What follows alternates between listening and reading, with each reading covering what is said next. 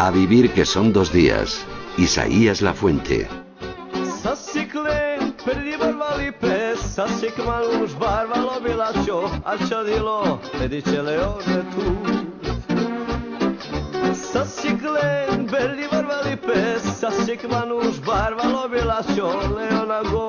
Anglaman de tu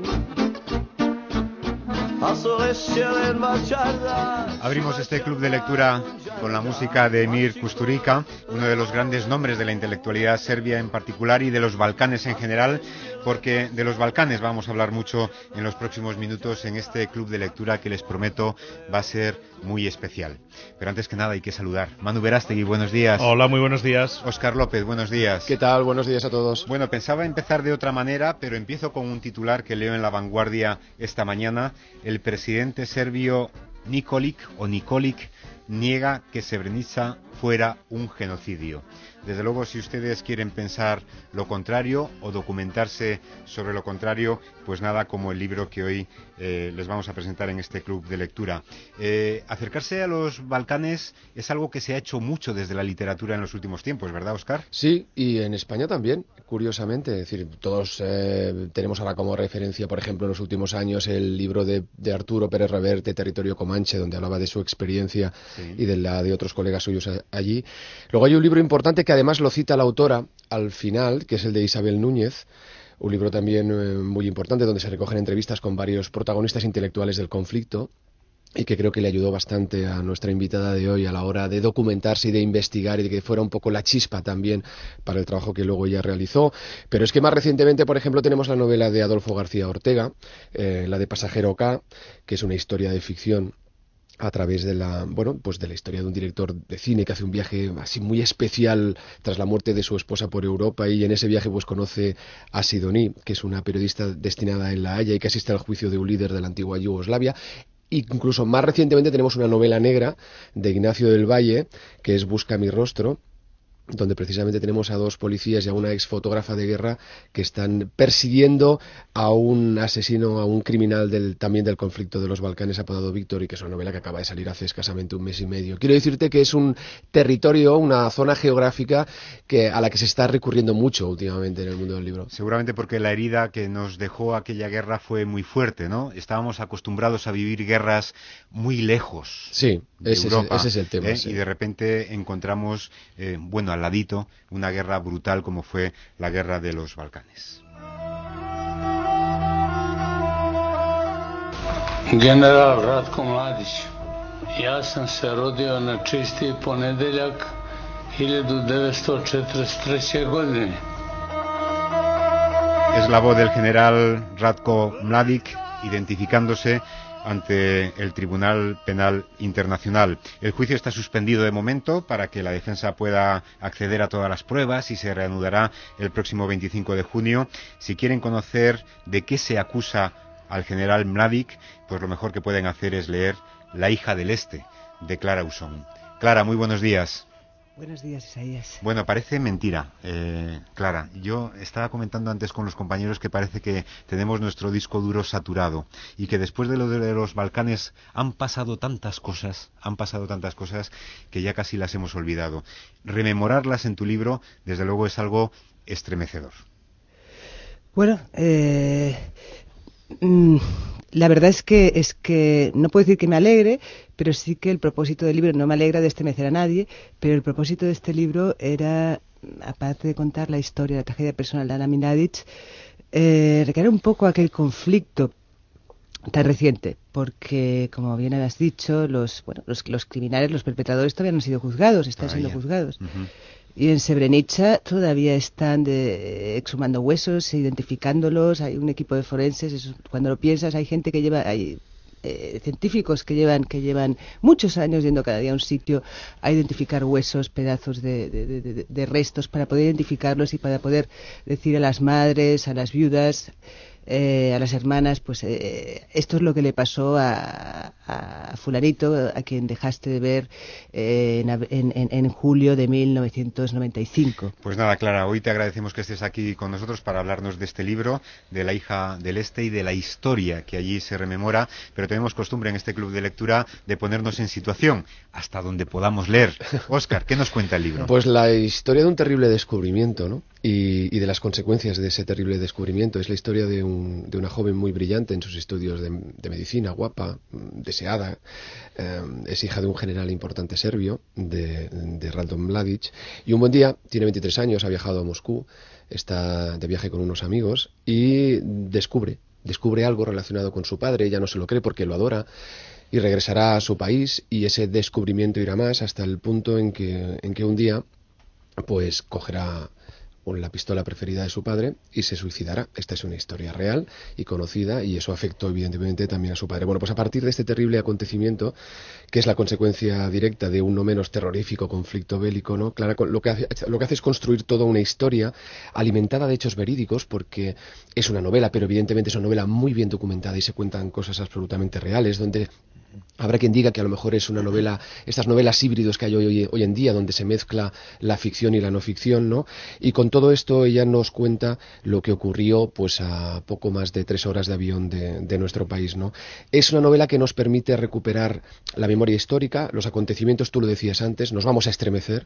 Eh, a mí lo que me atrapa especialmente es la capacidad que tiene la autora de meterse en la cabeza de, de esa joven, ¿eh? es decir, cuando descubre que las cosas no son como, como, uno cree, ¿no? Y yo creo que eso es algo también importante en este libro, ¿no? Que nos va hablando de eso que hemos experimentado todos alguna vez, ¿no? Que nos hemos sentido frustrados con un familiar o con un ser querido cuando descubrimos y nos decimos a nosotros mismos, hombre, pues no es como yo pensaba que era esa persona. Lo que pasa es que aquí esto adquiere una dimensión absolutamente terrorífica, ¿no? Por lo que significa el padre, ¿no? Además, esta es una novela que habla sobre la culpa, habla sobre si hemos de asumir los actos que hacen los demás o no, si los tenemos que hacer nuestros. Es una novela que habla también sobre, sobre la valentía a la hora de querer conocer la verdad, por más dolorosa que sea. Es una, una novela también sobre la capacidad que tiene el ser humano para destruir, sobre el papel que juegan los intelectuales ¿no? en los conflictos bélicos y sobre también el papel que no juegan las potencias extranjeras cuando ven lo que está ocurriendo. ¿no? Yo creo que todo eso está muy presente en este libro con dos personajes importantísimos. Por un lado está Ana, vamos a decir que es la gran protagonista, quizás menos inocente de lo que, de lo que aparentemente uno puede ver cuando lee la novela y va leyendo en entre líneas, y luego hay otro, otro personaje que no tiene que quedar eh, camuflado porque está ahí Ana, que es también el papel de, de, de, Danilo Papo, que es un papel también muy importante tú, que hay que reivindicar. Tú misma, eh, Clara, eh, has contado que también al ir descubriendo y al ir investigando te cambió la mirada sobre tu protagonista. Pues la verdad es que sí, eso es lo que tiene de complejo el, eh, el trabajar sobre un personaje que tiene una base real y además bastante reciente, ¿no? Y que por otro lado está envuelto en el, en, en, enigma, en el enigma. O sea, Ana Miladic, el suicidio de Ana Miladic, yo doy una explicación en mi novela eh, que está basada en rumores, en conjeturas y en hechos comprobados, pero sigue siendo un misterio, eh, porque esto es una novela, de manera que eh, a los dos años de, de, su muerte, su padre, Ratko Miladic, consultaba con una divina para preguntarle por qué se había matado su hija. ¿no? Uh -huh. es, eh, eso también tenía parte, del, de, parte de la atracción estaba en, en ese misterio que, que en, ese, en ese misterio que la envuelve. Y yo en principio me había hecho la idea de que era, sí, más inocente, más inocente que Era más víctima, ¿no? Entonces eh, me enteré, porque me hice traducir dos libros del serbio, eh, me enteré de algo que sabe poca gente y es que Ana Miladic estuvo disparando morteros, ayudando a su padre a disparar morteros desde lo alto de una montaña de Bosnia. Uh -huh. Treskavica. Y claro, eso me hizo reconsiderar mi, mi aproximación al personaje tan inocente no es. Claro. Pero luego, claro, si lo pones en consonancia con otros hechos como es... Eh, leí hace poco en la necrológica de, de, de, la hija de Churchill que uno de los momentos estelares de su vida fue cuando de pequeñita su papá eh, la invitó a, a, a, disparar un cañón sobre los alemanes. Y eso a ella pues la llena de orgullo recordar aquel momento en que ella tiró bombas, ¿sabes? Disparó, disparó bombas sobre los alemanes. Como eran los malos, Sí. Todos lo sabemos, pero claro, eran los malos y estaba bien matarlos, pues esta, esta chica no, eh, no- bueno, esta señora no tuvo nunca el menor de movimiento, ni su padre se planteó si tenía sentido o si, si estaba bien decirle a una niña que matara alemanes. Porque en el momento en que, eso es lo que hacemos todos, ¿no? Son los malos, son los enemigos, ya no son personas, está bien matarlos. Y bueno, ese era el, el- el- el- punto de vista de Namiladic. eh, los musulmanes son los malos. Está bien matarlos. ¿Cómo se produjo ese cambio? Es lo que trato, de contar en la novela. Eh, Yo, aparte de, de estos temas que ya que, que Oscar ha analizado muy bien, como siempre, y de todos los que estáis tocando, son. eh, pues eso, bueno, el- el- a mí me parece que se resume muy bien en una frase que has utilizado, que es cuanto más sabes, más sufres. ¿no? Creo, creo que es un dicho. además, Es un proverbio serio. Un proverbio, Sí. exactamente, que domina absolutamente toda la narración, ¿no? Ese cuanto Sí. más sabes, más sufres.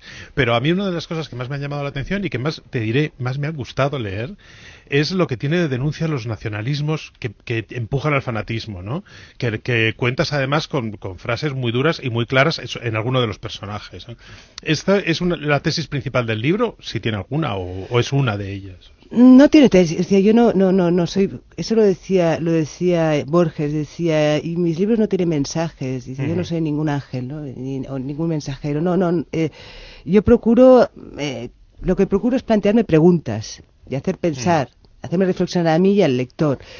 Sí que es cierto que en la guerra de Yugoslavia hubo una manipulación, estamos viendo aquí en toda Europa, no solo a nivel nacional, sino a nivel internacional, de los nacionalismos, esas ideas abstractas tan peligrosas, porque de hecho se- hay muchas guerras que se han librado en nombre de la religión, del amor. Se dice en tu libro, ¿no? Se empieza Sí. entonando canciones Sí. folclóricas y se termina empuñando Sí. un Kalashnikov. Sí, y eso lo bueno, ahora lo estamos vi- viendo el resurgimiento porque en- estamos en un conflicto parecido, eso es lo curioso que España, Europa siempre es como si hay una, una- una- unas unas placas tectónicas que siempre que, que, que, que, colisionan en los Balcanes, ¿no? Ya en la Primera Guerra Mundial, en la Segunda Guerra Mundial ahí también se movió todo, y ahora otra vez por Grecia, ¿no? Eh, Europa, Europa se tambalea.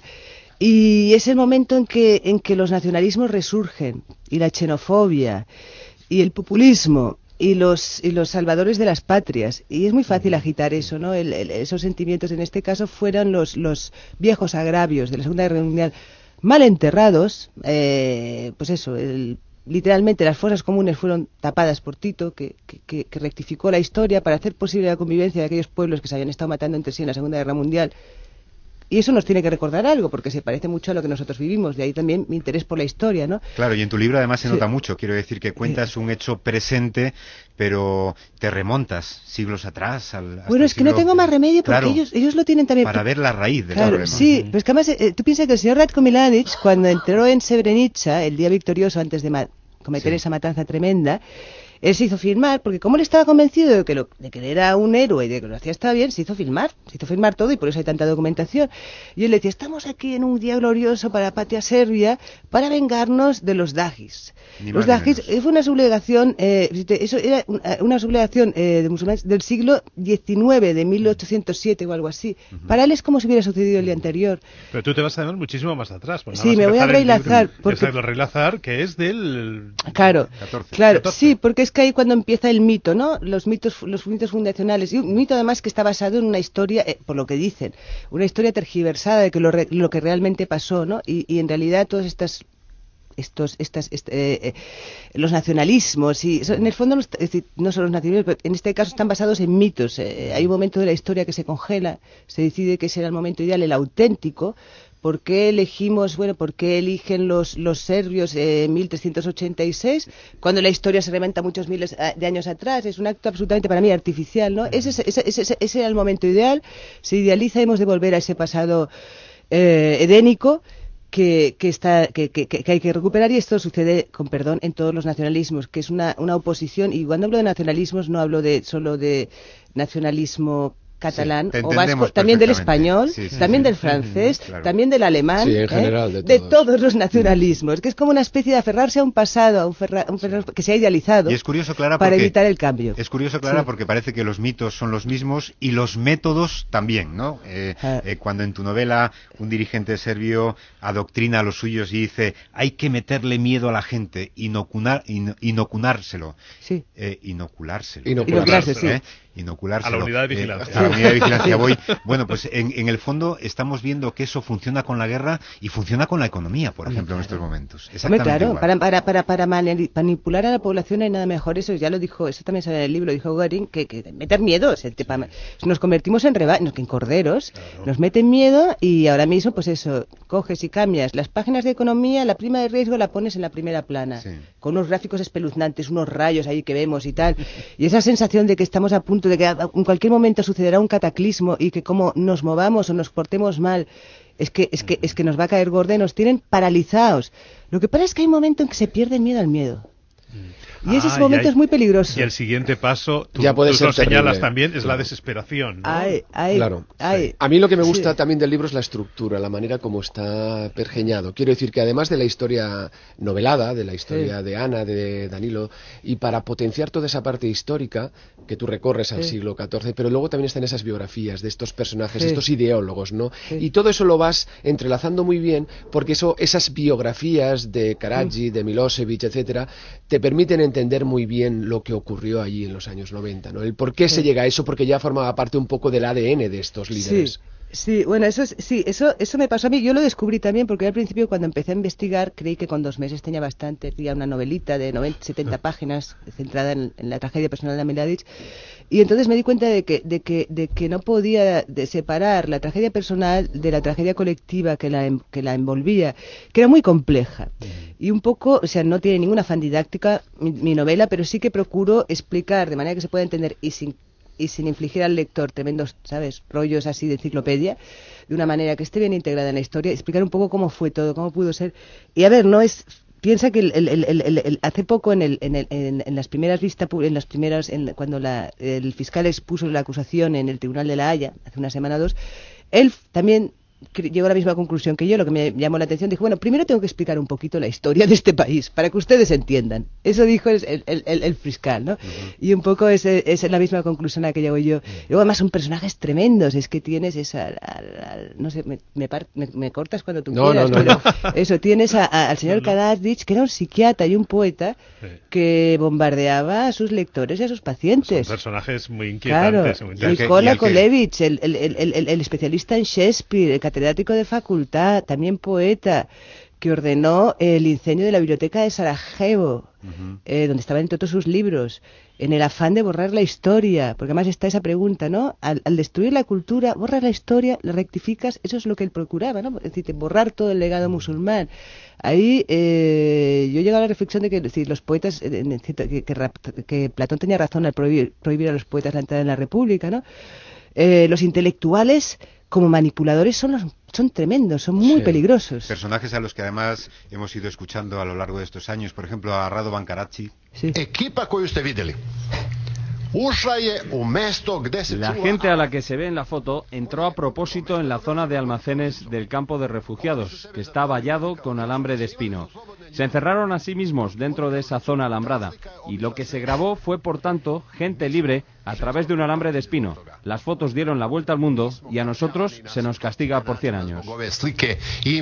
luego, si la cosa no fuera tan dramático, es del club de la comedia, ¿no? es decir, eran ellos los que se metían en los campos de concentración. y habían estado sin comer, porque ves la, imagen era, estaban flamánicos a propósito, pero también dijo el señor Karaldich que en las matanzas del mercado de Marcale, la, la de, una que sale en la novela, la de febrero de 94, fue la que propició la primera intervención por fin de la comunidad internacional.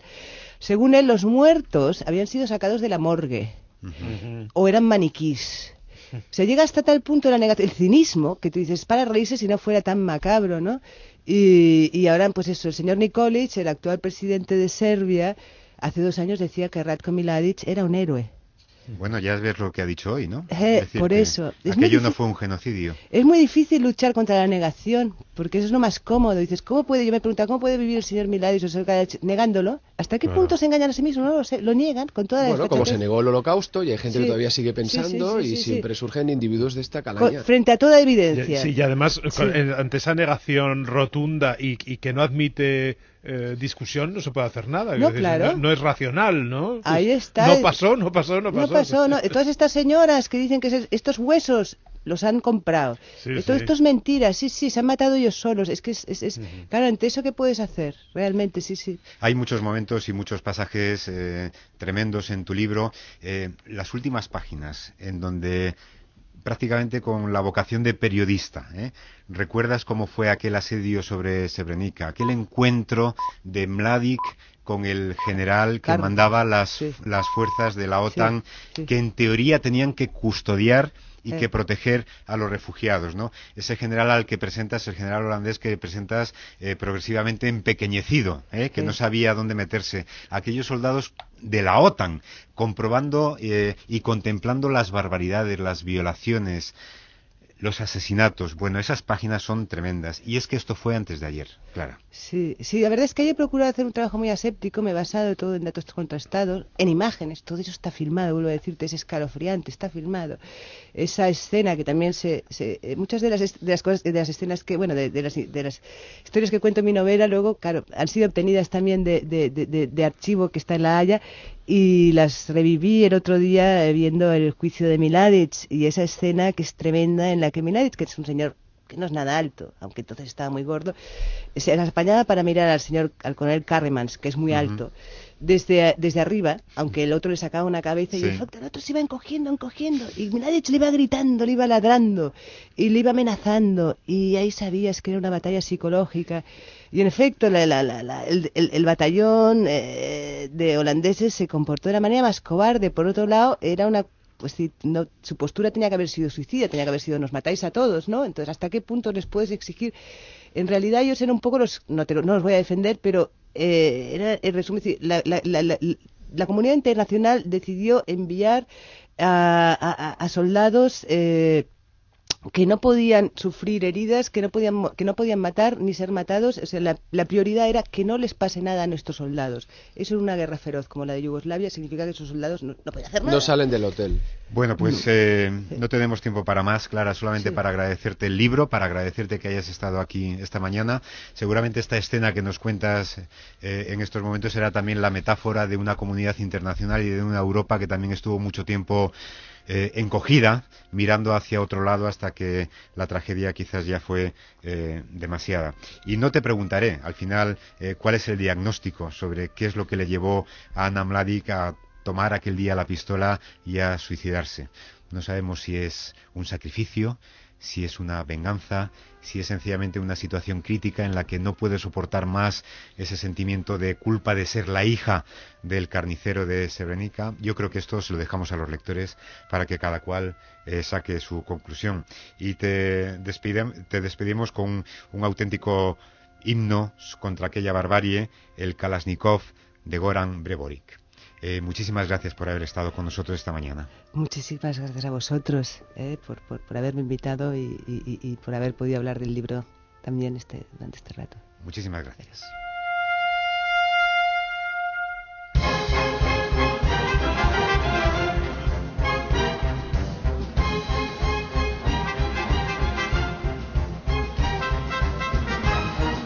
Bueno, y nos quedan un par de minutitos para las recomendaciones. ¿Qué nos traes, Oscar? Os traigo una novela gráfica preciosa. Eh, se va a presentar la próxima semana. es Bye Bye Babylon de Lamia Ziadé, que es una ilustradora libanesa que está afincada en Francia y que narra un episodio de su infancia que le marcó de una manera muy, muy especial, de una manera muy personal, ya que nos habla de la guerra civil que asoló su país desde 1975 y hasta 1979, pero lo hace de una manera muy especial. Y es que por un lado te regala unos breves despieces narrativos y luego un sinfín de ilustraciones que son maravillosas, todas inspiradas en el pop art, donde mezcla los recuerdos familiares con los horrores del conflicto. Con eso que quiero decir que podéis encontrar desde dibujos de una K-47 un misil y te explica los detalles técnicos y de dónde proceden, junto con una ilustración maravillosa de la tienda donde a ella le gustaba ir a comprar cuando era una niña. ¿Recordamos el título? Es Bye Bye Babylon, eh, editado por Sexto Piso, de la ilustradora libanesa Lamia Ziadeh. Muy bien, ¿y tú, Manu? Mira qué curioso, Oscar, no nos habíamos puesto de acuerdo, mm, ¿verdad? nunca lo hacemos. Nunca lo hacemos, efectivamente, porque yo traigo otra novela gráfica, curiosamente. Traigo la adaptación en, en, cómic, si quieres, pero aunque la novela gráfica en este caso le encaja mejor que nunca, del retrato de Adrian Gray de Oscar Wilde. eh, hecho por Enrique Corominas, que es un dibujante magnífico, sobre todo es ilustrador y portadista, eh, en, en Editorial Diablo. Y bueno, la historia ya seguro que la conocéis todos, es la historia de este hombre tan bello y tan admirado que es incapaz de enfrentarse a perder esa juventud y esa belleza que le consigue los favores y la admiración de todo el mundo, ¿no? Eh, Corominas ha hecho una adaptación preciosa eh, en la que ha huido de un realismo excesivo, eh, y, se ha centrado sobre todo en los detalles más siniestros y más morbosos de la historia, con, muchísimo éxito. Él o los editores presumen de que es una de las adaptaciones más fieles a la historia original de Wild que se han hecho. Pues nada, muchísimas gracias por eh, las aportaciones y recordamos el libro de Clara Usón su novela La hija del Este, publicado por Ses Barral, y recordamos y no olvidamos nuestra cita mensual con todos los oyentes de este club de lectura. La próxima será el 30 de junio, con el gran éxito editorial de la temporada, El abuelo que saltó por la ventana y se largó, de Jonas Jonasson, publicado por Salamandra. Oscar, hasta el sábado que viene. Un abrazo a todos. Adiós, luego, Oscar. Hasta luego. adiós, Isaías. A vivir que son dos días con Isaías La Fuente. Cadena Ser.